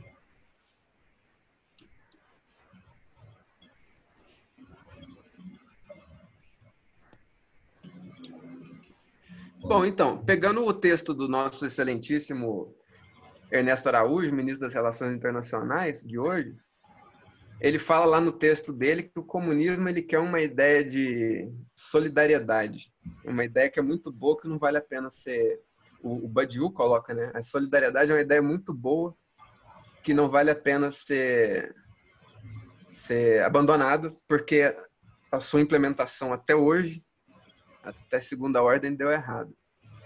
É, eu chutaria que, que é, mais ou menos essa ideia de comum seria criar um espaço de relações, seria falar esse negócio aqui em cima que a gente que a gente remeteu, que a nota remeteu a Dioridin, que na verdade os camaradas são a estrutura, né? Então, eu acho que essa ideia de comum do SEI teria a ver, estaria relacionada, ou seria o fulcro dessa, dessa ideia de comum, seria essa, essa possibilidade de trabalhar, de exercitar, de, de sei lá, de, de repertoriar essa ideia de camaradagem agora, essa ideia de camaradas. Camaradas são estruturas, só que a gente tem que definir o que, que são camaradas. É, e aí eu acho que, assim, bom, ah. o que é comum no SEI é que as pessoas podem trazer os problemas dela para o SEI. Então a gente tenta resolver algum, algumas questões existenciais e principalmente financeiras das pessoas. Então que é um lugar em que a pessoa encontra uma, uma espécie de solidariedade de grupo, nem solidariedade de grupo, mas uma espécie de possibilidade de, de, de articular alguns problemas dela. O coletivo tem ouvido e ferramenta para poder fazer a pessoa, sei lá, ganhar algum dinheirinho, aprender umas paradas. E, e o que é comum, não sei também, é que qualquer um pode pautar qualquer coisa em qualquer momento, né? Então, isso que a gente está fazendo agora foi uma pauta, é, não necessariamente imposta, mas vencida da batalha, sei lá, uma, uma pega, alguma uma proposta que pegou, que foi ensejada ou enunciada pelo Gabriel e pelo Alex. E aí eu diria que, bom, o que é comum aqui no SEI é que isso aqui é de todo mundo, sem distinção de raça, credo, ou origem social, ou origem geográfica, né? Se qualquer um chega aqui, ele pode tentar colocar suas questões e pautar o coletivo pela cabeça que ele tiver, pelas ideias que ele tiver na cabeça. Ao passo que eu imagino então, ao passo que o projeto do SEI foi constituído para permitir uma espécie de heterogeneidade para permitir uma espécie de, de, de, até de linha política que fosse extremamente grande. Ao passo que, por exemplo, se você entra no, no sei lá, numa corrente do PSOL, você tem que pedir benção para o capeta na entrada, né? Você tem que estar tá alinhado com tais e quais pautas políticas, alinhado com tais e quais práticas. Não estou dizendo que isso é ruim, eu estou dizendo que você exige esse alinhamento. No seio, o que acontece aqui é que você tem um desalinhamento muito grande, né? Então, de tal modo que isso aqui é um espaço comum que consegue ou conseguia, sei lá, é, acomodar é, perspectivas políticas meio discrepantes. Né? Nós tivemos um momento de um grande camarada nosso que era um defensor assíduo do Lula. Para ele era Deus no céu e Lula na terra. Ou, aliás, Lula no céu e Lula na terra. E, e ele ia, por exemplo, eu detesto o Lula, eu queria que o Lula morresse sofrendo muito e ainda assim a gente se dava bem e, e compartia do mesmo espaço, do mesmo espaço comum. Seria isso. É, e como essa ideia foi se atualizando ao longo durante a vida do coletivo, bom, inicialmente o SEI era um negócio que era mais tretinha de livro, né? Era um negócio mais grupo de estudo. E depois a gente viu que para a gente continuar sendo um grupo, continuar sendo um espaço que tinha alguma coisa de comum, aliás, continuar sendo esse espaço que traz esses debates sobre o comum, a gente precisava dar um help aí, dar uma, uma alavancada em determinados projetos que ajudassem, as, ajudassem, sei lá, que dessem uma espécie de apoio financeiro para as pessoas, né? Daí saiu o EAD e outras coisas. E se alguém tiver alguma coisa para completar, Amarante por favor. Também, né? Oi? A definição boa do Paulo Amarante também sobre o SEI. Ah, é? Quem que é Paulo Amarante? Paulo Amarante. Paulo Amarante, errei. Paulo Amarante é outro. Amarante Quem que é Paulo Amarante? Paula, Paulo Arantes. Paulo Arantes, eu errei. Oi. Tá escutando? Alô? Não, tô escutando. Tá escutando? Tá falando Paulo Arantes, do seu Como Josar. Quem que é o Amarante? Paulo Arantes. Arantes, pô. Arantes? Ah, Paulo Arantes. Ah, qual que é a definição do Paulo Arantes? Fala aí, Alex. Bizarro. Ele falou, ele falou na, no, num colóquio do SEI de psicanálise e ah, lembrei que é. Ah. um coletivo O que, que ele falou? É bizarro. É, um coletivo bizarro, é. É, pode ser. Então, a nossa ideia de comum é uma ideia bizarra, sei lá. É, é tem um encontro dos comuns. Aquele. Como é que é a frase que o, o, o Rafael, o grande Rafa Oliveira, ele gostava também do. Não sei onde tem isso do Marcos, ele sempre falava isso direto. Do encontro dos comunistas era para falar encontros comunistas para falar do partido virava encontro o encontro em si, um encontro para encontrar os, os comunistas para beber, para fumar, para conversar. Acho que também tem um pouco disso, Vino. E acho que tem, já que você... Fala, fala. Se eu não me engano, isso aí tá no, no manuscritos econômico-filosóficos, eu acho. É... Também tem, já que você comentou o texto do, do, do Ernesto, ele comenta do, da OEBS, da, ele fala, ele se critica falando do comunismo com uma organização sem cara, sem, sem país, né? Acho que, acho que essa organização tem, tem uma coisa a ver com isso também. A gente tem uma, uma estrutura que é independente do independente dos seus membros também, que nem você falou, né? Qualquer um pode pode participar da, estrutura e ter um certo e poder fazer utilizar essa estrutura independente de, de quem ela é. E a SG é só um eu, eu tô aqui para ser o SG é só parte da sua estrutura. Eu não tenho poder, né? Ah, não, não seja modesto. eu tento não ser um ditador, né? É, mas é. então, eu imagino que o SEI tentou se balizar, tentou fazer uma. O projeto do SEI lá, o antigo que eu li, ele, o novo também, imagino. Ele tentou ser uma, uma baliza muito formal para que N conteúdos pudessem caber ali dentro, né? Não tentou ter nenhuma linha política muito explícita, mas ser uma linha formal de, de, de pesquisa e depois de, de, de prática, né? De prática, não prática política no sentido comum, mas de prática no sentido é, práticas teóricas, práticas empreendedoras e por aí vai. Tanto que eu sei tem um, pelo lado do, do nosso querido Carlos Pereira, tem uma linha de empreendedorismo comunista. Então acho que bom, pelo menos isso aí acho que seria uma invenção do, do comum do SEI. É, e por fim. Eu tô, eu tô ouvindo a galera falando. Foi mal. Tô, não foi mal, não, por favor. Falando, e eu tô vindo falando, eu lembrei da definição que o Ernesto Araújo usa, que eu achei muito boa, de comunismo de emergência. Um comunismo de emergência que tem que, vai se autorizar, porque a emergência não acaba nunca. Eu achei isso muito bom no, no texto. Sim, é, essa é exatamente a definição do, do. Como é que chama aquele rapaz? Do Walter Benjamin, né? Que ele fala que a gente precisa de um verdadeiro estado de emergência, né? Então não é, a gente precisa de um verdadeiro comunismo de emergência, como se fosse isso mesmo. É... Bom, então para terminar, terminar em grande estilo com as notas sobre o Bakunin.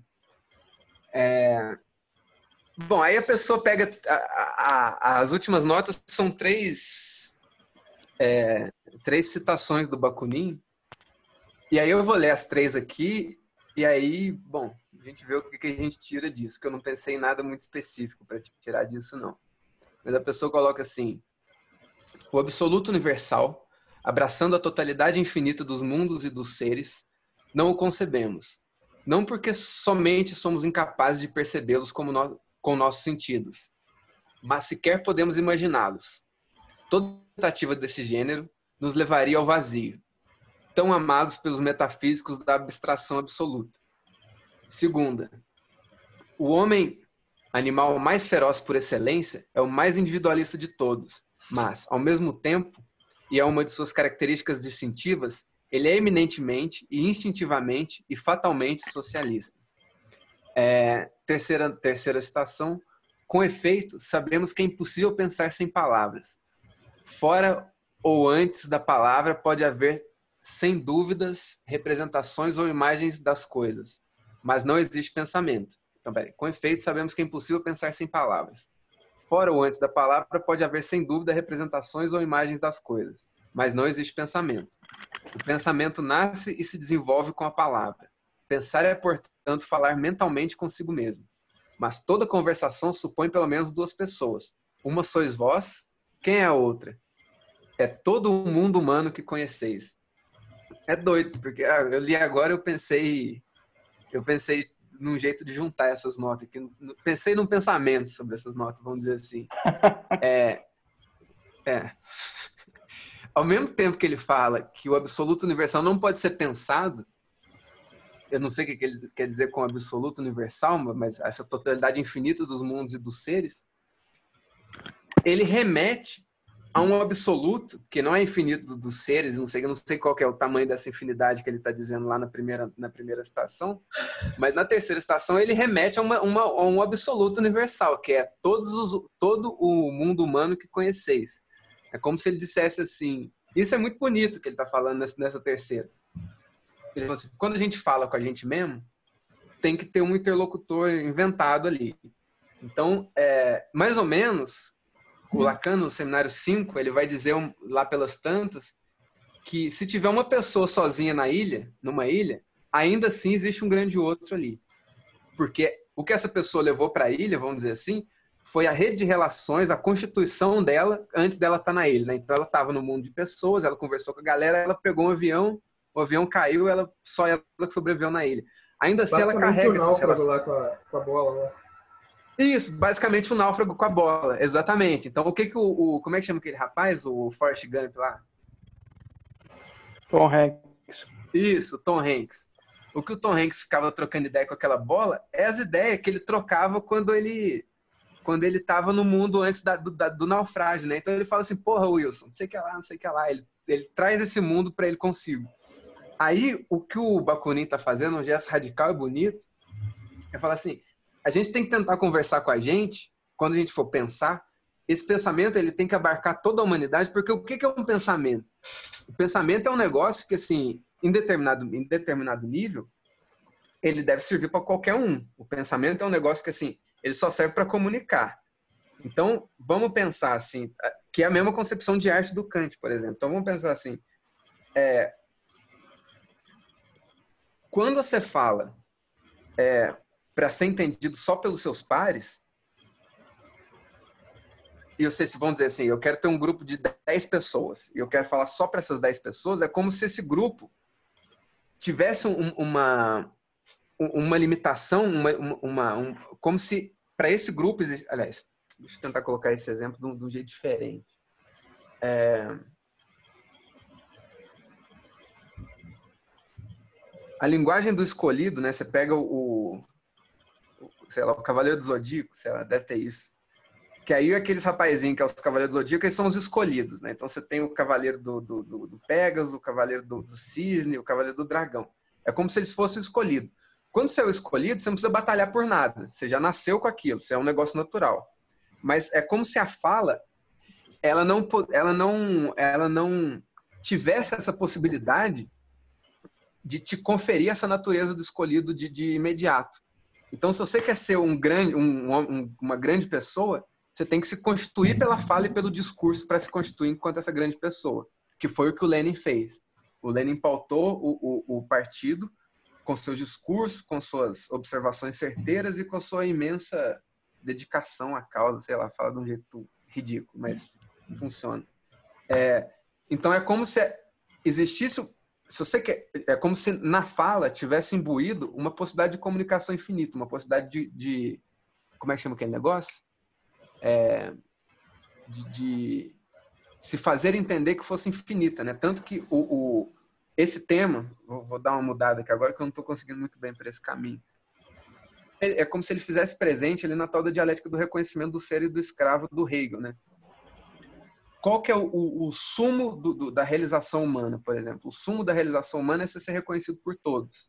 Só que no início da historinha do Hegel ali só tem dois, né? O, o senhor e o escravo.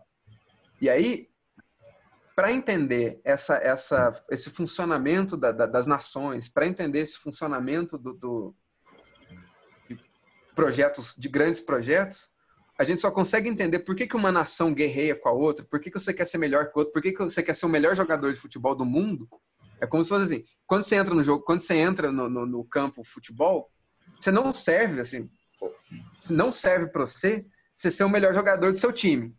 Aí vamos, aliás, vamos supor que de início você quer ser o melhor jogador do seu time. Depois que você se torna o melhor jogador do seu time, você quer ser o melhor jogador da liga. Depois que você se torna o melhor jogador da liga, você quer ser o melhor jogador do, do, do, do, do continente. Depois do continente, você quer ser o melhor do mundo. É como se o desejo ele te impedisse de se conformar a essa, a essa, essa estrutura pequena. É como se o desejo te remetesse sempre mais e mais para uma estrutura cada vez mais universal. O problema dessa brincadeira toda é que quando você se torna o melhor jogador do mundo, é, o, que o Pelé fez, ele expulsou isso dele, né? Então o Edson Arantes, ele se refere a si mesmo como Edson, e quando ele vai falar do passado de glória dele, ele fala o Pelé, é muito doido, que ele se refere a si mesmo em terceira pessoa.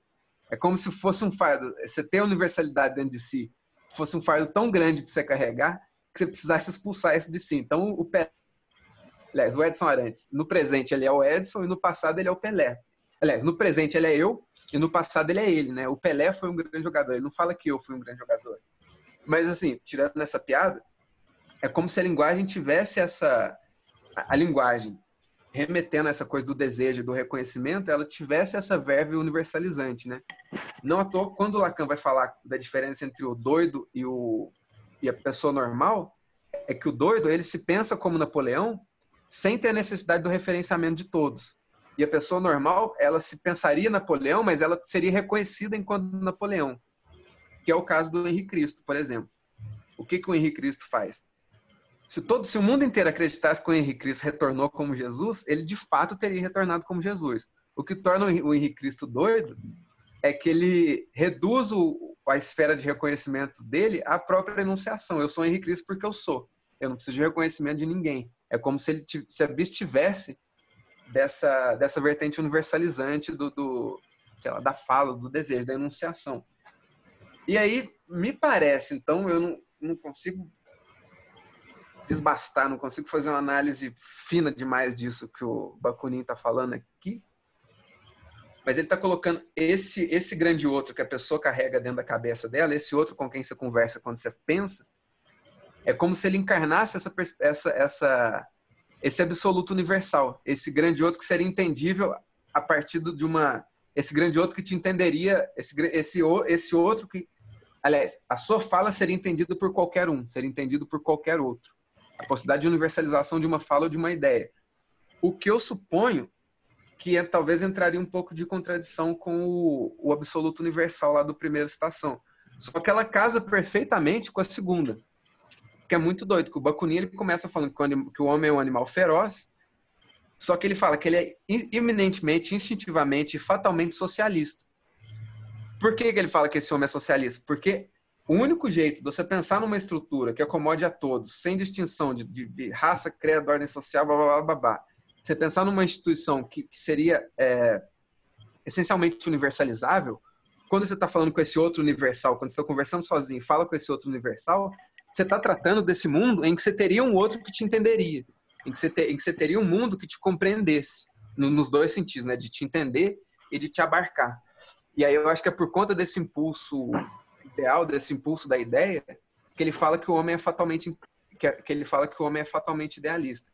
E é exatamente nesse sentido, se eu não me engano, que o Badiou diz que ele é platônico, né? Porque uma ideia, ela não tem dono, ela não tem tempo e ela não e ela não morre, né? Ela é infinita, ela é universal.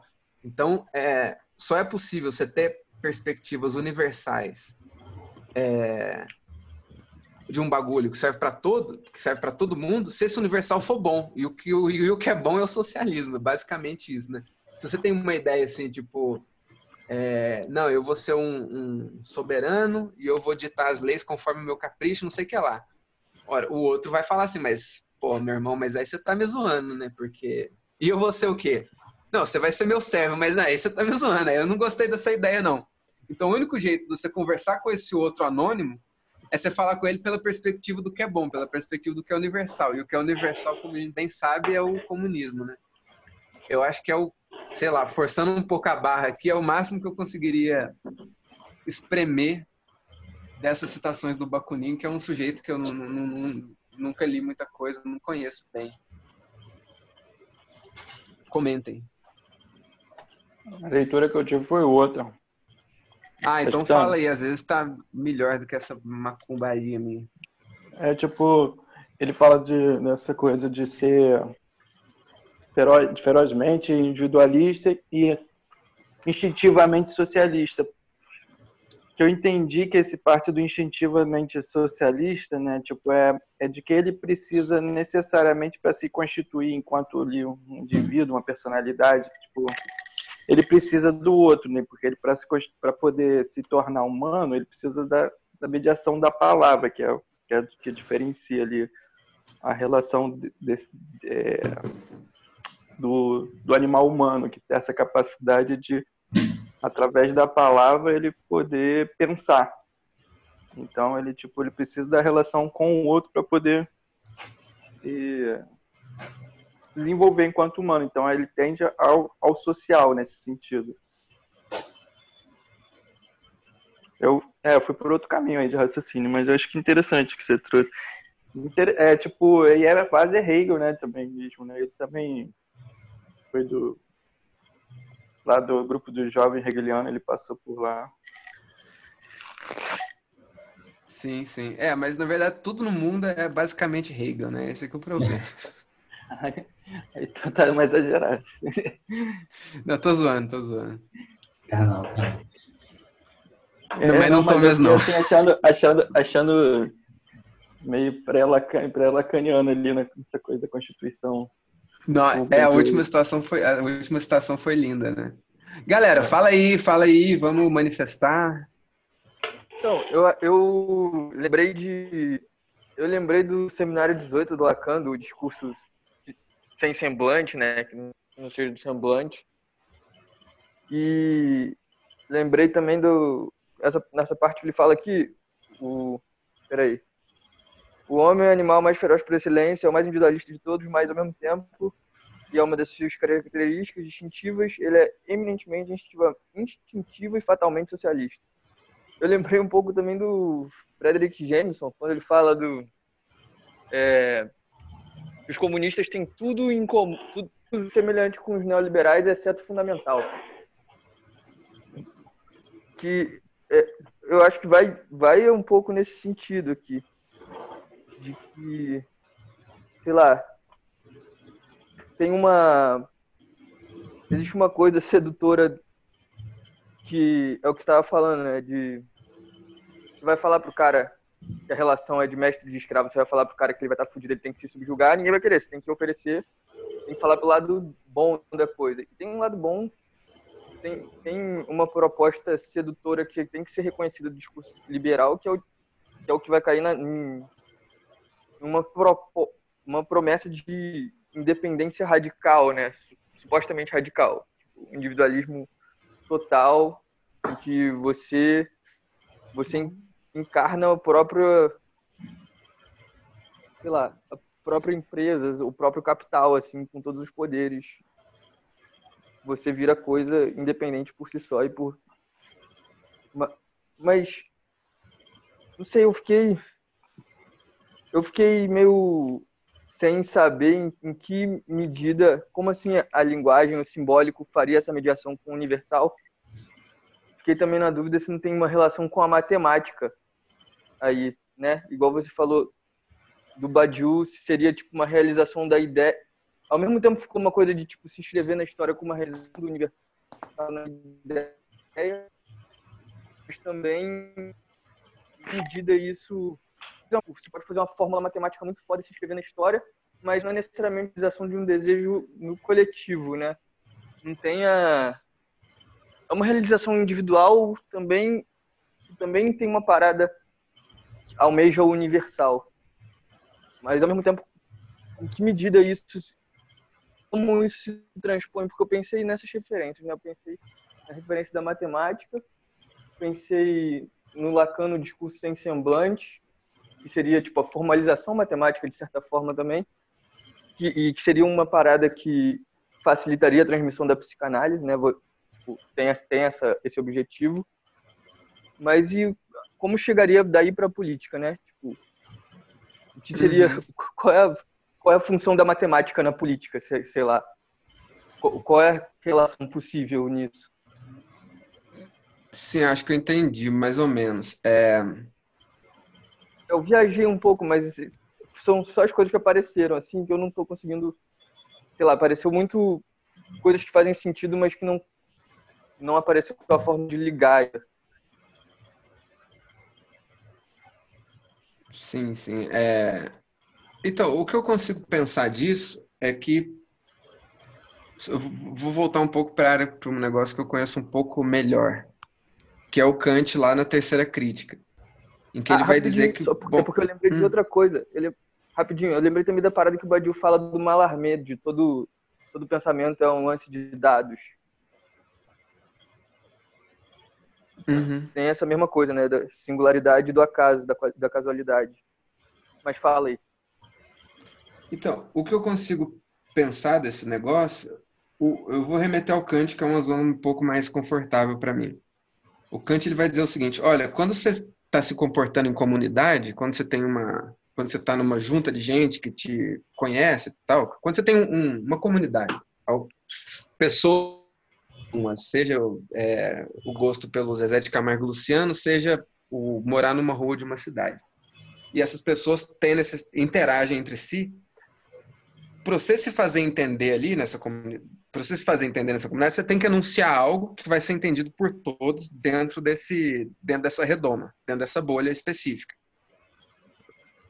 E assim, quando você conversa com uma outra pessoa, você está com uma pessoa na sua frente, você tem que fazer, tem que falar uma coisa que está sendo é, julgada por essa pessoa que está na sua frente. Então você vai falar um bagulho, essa outra pessoa tem que entender o que você está falando. Não adianta você falar au- alta, auto, autistamente. Você não pode ser um autista para conversar com os outros. Para conversar com os outros, você tem que Entendi, entendi. supor, você tem que, você tem que se basear, você tem que se basear naquilo que a outra pessoa está entendendo. Quando você expande um pouco esse domínio, quando você aumenta um pouco a escala para uma comunidade, o que vai ser enunciado pela comunidade, o que você vai ser anunciar, o que você vai anunciar para a comunidade tem que ser compreendido pela comunidade. Só que o Kant fala um negócio. O que que é um negócio que você anuncia, que não tem que ser compreendido só pela comunidade, mas tem que ser compreendido pelo tem que ter uma pretensão de ser compreendido por todos. Ele vai falar que é a arte. A arte vai ser esse ato, essa ação que se pretende ser compreendido. O grande artista não basta ele ser reconhecido por ele ser reconhecido na, na- em Laranjeiras aí no, Rio- no Rio de Janeiro. Um grande artista ele tem que expandir seus domínios cada vez mais o que ele anuncia, o que ele o que ele produz como obra de arte tem a pretensão de ser um negócio admirado ou, ou de transmitir alguma coisa para todos. Seria essa a pretensão do artista. Se você pegar isso e transpor isso para o domínio da política, seria o quê? O enunciado político, um, um enunciado político que tem um enunciado político que não pretende convencer só os seus pares, mas pretende convencer quem está fora do- do- da sua parceria, porque a política é isso, né? Quando o, aquela frase lá que todo mundo cita o dia inteirinho, que a, a, a política é a guerra por outros meios, ou a guerra é a política por outros meios, é aquele negócio, aquilo que você não, que você não conseguiu resolver conversando, você vai resolver na porrada. Só que, de, de por princípio, a política é aquela arte de você convencer quem não está convencido. Porque quem está convencido, você não precisa convencer, correto? Então, assim, você não adianta você pregar para convertido, você tem que pre- pregar para inconvertido, vamos dizer assim. Você tem que pregar para quem não está do seu lado, porque quem está do seu lado já está do seu lado. Então, não precisa, você não precisa desperdiçar o seu inglês bonito para poder gastar o inglês para poder convencer quem já está convencido. Então, quando você pega esse esquema da comunicação da comunidade, que você tem que falar alguma coisa que seus pares vão entender, e expande para aquilo que não são seus pares, que é um negócio que copia esse, esse universalismo da arte, que a política, então, é, é, a política compreenderia ou estaria dentro desse universalismo, desse, desse universalismo por pretensão que a arte tem, seria o que? Um enunciado político seria um enunciado que tenderia ou que tem a pretensão de convencer todo mundo. Só que tem uma galera que não vai ser convencida. Então essa galera você pega e passa lá na peixeira, né? Que é o problema de uma sociedade antagônica, tal como Marx compreendeu. Então, numa sociedade que ela cria um antagonismo interno, que é um antagonismo que é a divisão entre o tal do burguês e do proletariado, eu nem sei se isso serve mais, mas enfim, quando o, o, o Marx ele fala de uma sociedade antagônica, ele está falando assim, olha, nessa sociedade é necessário o- os conflitos, eles não vão ser todos resolvidos na parte na- pelo diálogo, porque você tem interesses que são conflitantes. O interesse do, do- do- de uma determinada faixa do mundo é o interesse de ganhar mais dinheiro. O interesse da outra faixa também é ganhar mais dinheiro, mas só que uma faixa ganha mais dinheiro quando a outra perde dinheiro. E a outra faixa ganha mais dinheiro quando essa uma perde dinheiro. Então você tem um interesse antagônico de fato. Então você não vai convencer por política. Você vai convencer, você vai convencer por piquete, por greve e no, por manifestação e no limite na peixeira, né? no limite no, no, na bala, vamos dizer assim. Eu, que esse é o problema da, da, das, de, das sociedades complexas que são antagônicas. Mas, voltando para o campo da política, então a política ela teria essa pretensão de se fazer universal como a arte tem. Se ela não, se ela não encontrasse nenhum tropeço no meio do caminho, que seria esse tropeço de uma sociedade antagônica, tal como a gente tem hoje. Em, em oposição, por exemplo, a sociedades que não são que não seriam antagônicas, que seriam sociedades mais passadistas, vamos dizer assim. Eu chuto aqui agora que, por exemplo, no, no, no feudalismo, você não tinha esse antagonismo, porque o reino ir bem significava que o servo também iria bem. Então, o interesse do servo, apesar dele ser servo, coadunava com o interesse do senhor. Então, se a, se a colheita era boa, era boa para o servo para o senhor. Se a colheita era ruim, era ruim para o servo para o senhor. No capitalismo, nós também temos isso. Se a economia está boa, a economia está boa para o proletariado e para o burguês, vamos dizer assim. Só que existe, um, um, um, existe uma possibilidade, já que a gente rompeu com esse, com esse, com esse, com esse regime de castas, se existe uma possibilidade de, de, de, de dividir esses bens de uma maneira de uma maneira que é negociada, vamos dizer assim, que é negociada negociada por, por, por piquetes, greves e não sei o que lá.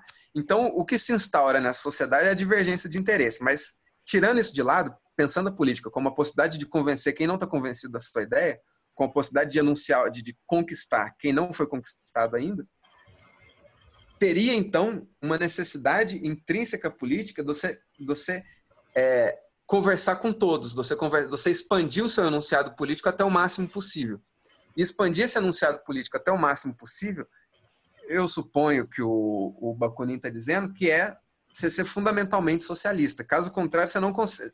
A menos que você, você tenha uma ideia, que você tenha um enunciado político calcado no bem de todos, calcado no bem, calcado no, no, no socialismo, que é, que é, o nome desse bem de todos, a ideia da, da solidariedade, a ideia da fraternidade, a ideia da liberdade, blá, blá, blá. a menos que você tenha uma ideia calcada nesses princípios, você não consegue expandi-la para todo mundo, você não consegue conquistar o universal.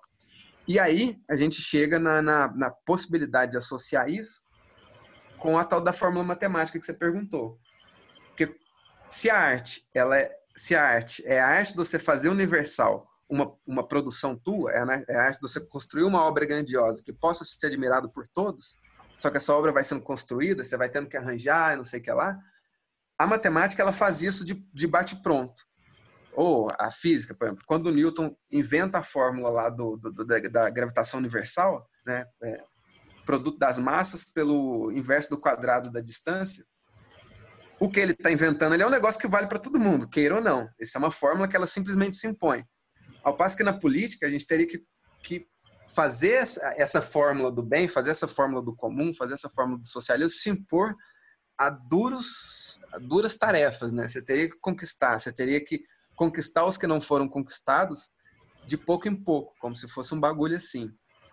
E, e daí eu acho que o que, o que daria para casar política com, com matemática é que, é que a política tem a pretensão de fazer aquilo que a matemática faz de imediato. A política teria, teria o desejo de fazer temporalmente, de construir na história aquilo que a matemática faz num, num, num instante, né? Quando o sujeito lá produz uma fórmula, é, sei lá, o, a soma do quadrado dos catetos é igual ao quadrado da hipotenusa, isso já foi universalizado. Isso vale para todo mundo, para todo triângulo, todo triângulo quadrado vai, vai, vai cair dentro dessa fórmula. Ao passo que a fórmula, sei lá, do comum, do comum ela não cai de bate-pronto assim. Você deve que você teria que fazer o serviço militante de conquistar os que não foram conquistados. E aí, a gente cai nesse negócio que você falou do, do Frederick Jameson. O Frederick Jameson vai dizer, bom, os socialistas, os comunistas têm em comum tudo com os neoliberais, exceto, exceto o fundamental. Por quê? Se você perguntar para um neoliberal e para um comunista o que, que eles querem, ó, você quer uma sociedade feliz? Pô, todo mundo vai falar que quer. Você quer uma sociedade que as pessoas tenham liberdade? Todo mundo vai falar que quer. Você quer uma sociedade que as pessoas tenham, bem-estar? Pô, claro, é bom ter bem-estar. Você quer uma sociedade que as pessoas, pô, sejam fraternas? Pô, fraternidade é bom. Quem vai falar contra a fraternidade? Só que você quer que as pessoas tenham isso é, de uma maneira, sei lá, complexamente constituída, sei lá, você quer, você quer que as pessoas, você tenha a ideia de fazer isso, aí ele não tem essa ideia. Pro, pro neoliberal, ele deseja essas coisas todas, mas sem estar tá, sem esses desejos estarem amarrados numa ideia que seria a ideia do comum.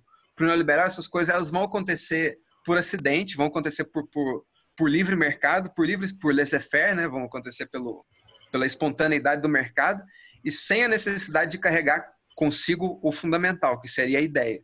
Então, os comunistas eles querem realizar isso. Para os neoliberais, isso seria realizado fortuitamente, seria realizado por, num, a partir de um regime de contingência. Daí eu acho que dá para, sei lá, pensar o Bakunin a partir dessa chave, mas não sou conhecedor de Bakunin. Eu, tem, como falar aí, tem tempo? Tem, sempre tem.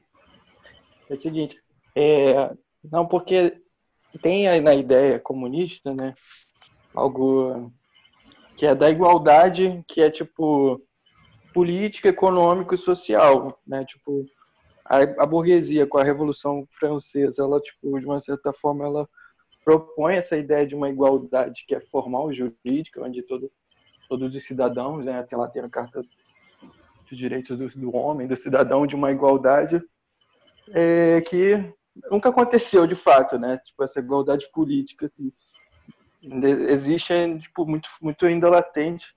Por mais que hoje todo, né, por exemplo, o Brasil, existe uma constituição que todo mundo pode é, votar e ser votado, independente de de, de renda, de, de cor, religião, é tudo abstratamente ali, politicamente, tipo, existe essa igualdade, mas existe uma segregação social, por exemplo, quem vive na favela é tratado de uma forma pela polícia, dependendo, né, tipo, isso tudo é, não, não, se concretizou de fato, né, dentro da perspectiva da, do ideal burguês de igualdade política. E aí, tipo, existe a igualdade social e econômica. O que, que seria isso, né? Tipo, que seria a abolição da propriedade privada, que define é, e define a diferença de classes sociais. Então, Acho que isso é central também na ideia comunista, né?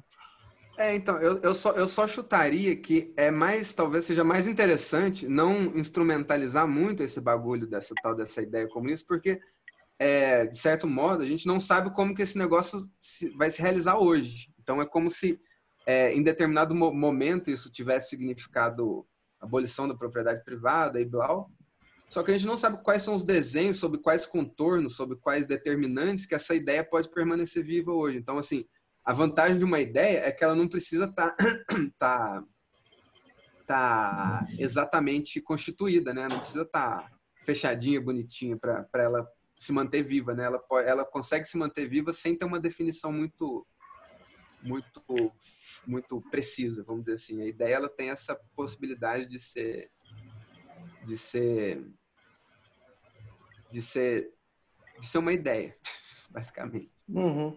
É porque, não sei, eu acho que a, pensar essa igualdade não, tem, tem que partir de algum parâmetro, né? Sim, então, o Zizek, o parâmetro do Zizek para pensar essa igualdade hoje seria a questão climática e a questão da distribuição de renda. Ele vai falar assim, bom, você só consegue lidar com a questão da distribuição de renda, da concentração do capital e da, da mudança climática, se você fazer esses problemas, um problema em comum, vai da humanidade, não pode ser um problema comum de Jaci ou, da, ou do bairro da, da, Tijuca, no Rio de Janeiro. Tem que ser um problema da humanidade, só a humanidade criando uma estrutura de mediação do tamanho do globo que vai conseguir mediar essa treta que a gente tem com, a, com o aquecimento global e com a, a distribuição de renda. E aí, bom, aí o, o, jeito como isso vai se dar, por exemplo, você tem a proposta do Varofax, que é interessantíssima, de, de usar o dinheiro que está parado para investir em tecnologia limpa e tal. Mas aí você tem já um, um, uma atualização da ideia comunista em outros termos, né?